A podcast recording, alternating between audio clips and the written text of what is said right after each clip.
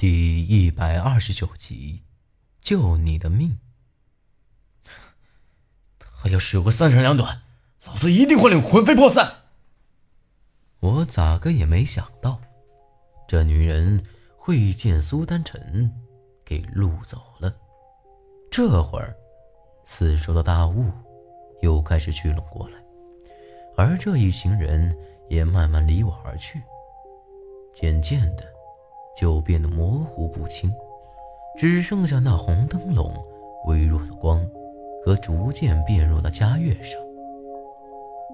然而，这时候那熟悉又阴森的唱曲声又一次在这长江上飘荡起来。咿呀，朝飞暮卷。云霞翠轩，雨丝风片，烟波画船。锦屏人得看这韶光剑。慢慢的，这声音淹没在这淅淅沥沥的雨声中。没过多久。雾气逐渐散去，这一行人彻底消失了，江面又一次恢复了平静，而我这渔船也轰隆隆响了起来。就凭我这点本事，和这女人硬碰硬是讨不到好处的，更何况苏丹臣还在他的手里头。我也没做多的停留，赶紧把船头一转。朝着岸上开了去。要想把苏丹臣救回来，只有一个法子了，那就是等明儿个去见那切莫英子。虽然按照约定，明儿个我是得把韩半仙交到他手上的，但这出了这么一档子事儿，就算杀了我，也没法子了。只要他能同意，再多等三日，到时候。就让他跟我一起去见女人，只要那女人如约将韩半仙带过来，那也算是我帮忙找到了他。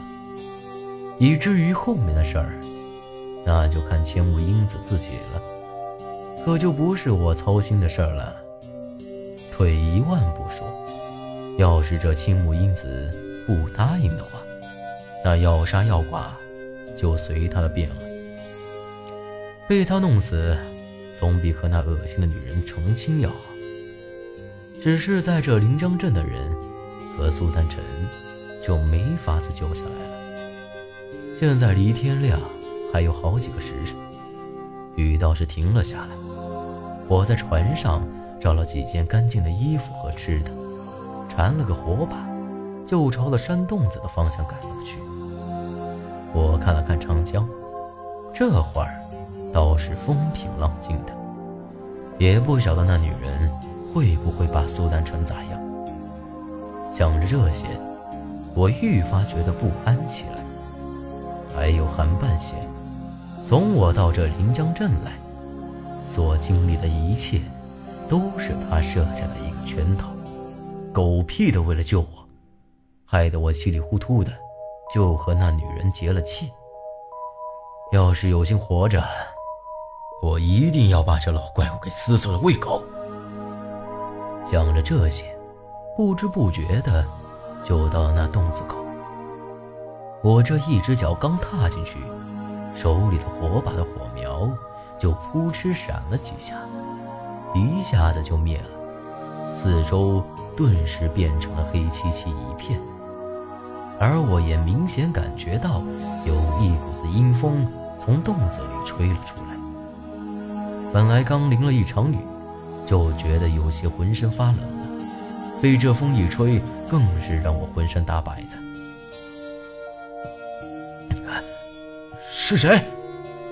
我退到洞子外头，咽了口口水，低吼了一句：“该不会是那女人等不及和我入洞房了，在这儿等着我吧？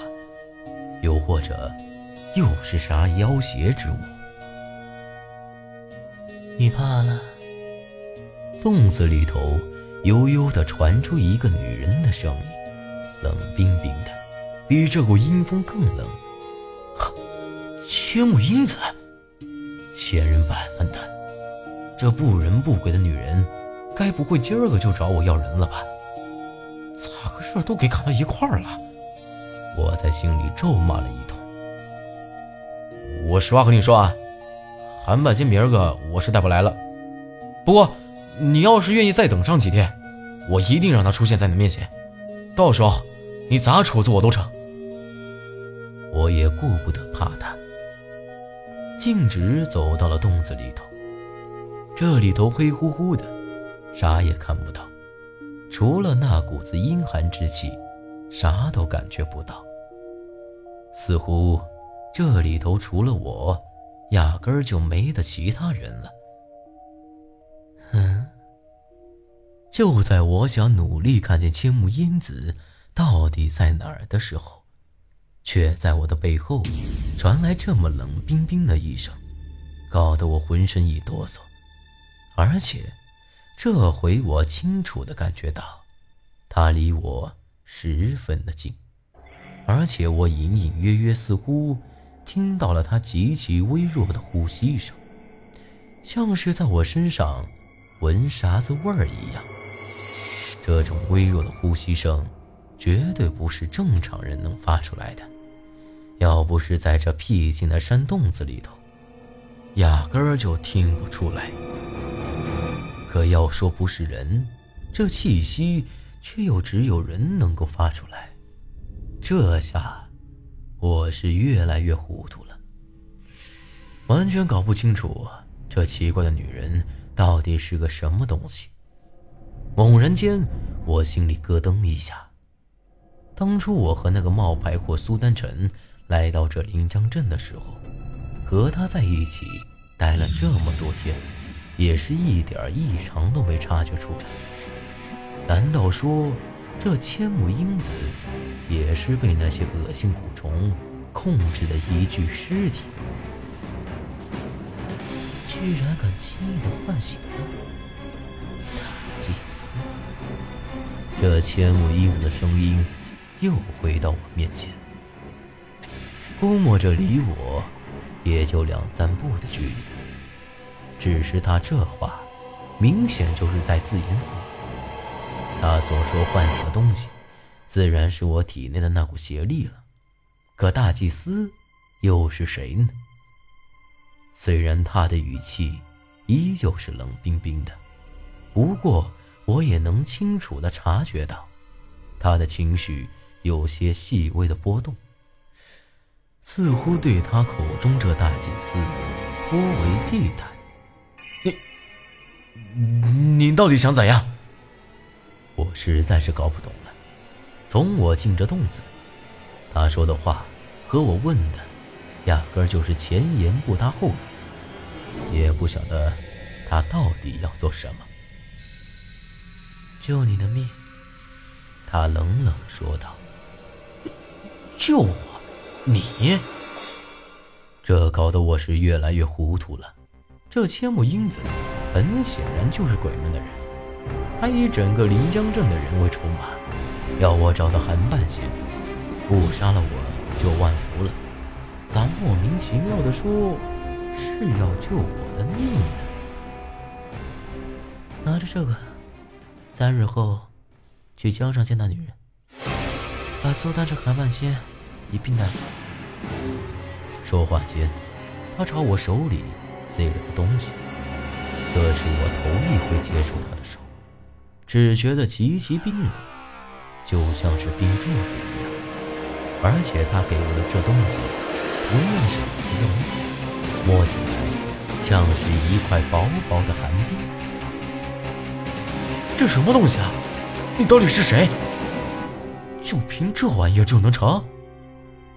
我赶紧追问，就从刚才的事儿来看，他并不会要我的命。既然这么厉害，干脆让他和我一起去找那女人，直接给弄死，免得一直缠着。记住了，不可对任何人说我见过你，否则我会。亲手杀了你。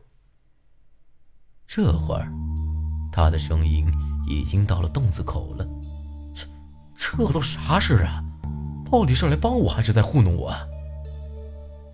啊，忘了告诉你，萧然的一缕魂在那女人那儿。正纳着闷呢，又传来他的声音，不过已经很远了，而这把火也扑哧一声自个儿给燃了起来。我赶紧将他给我这东西拿了起来，这一看，却发现这东西上头居然也刻着那诡异的黑色图案。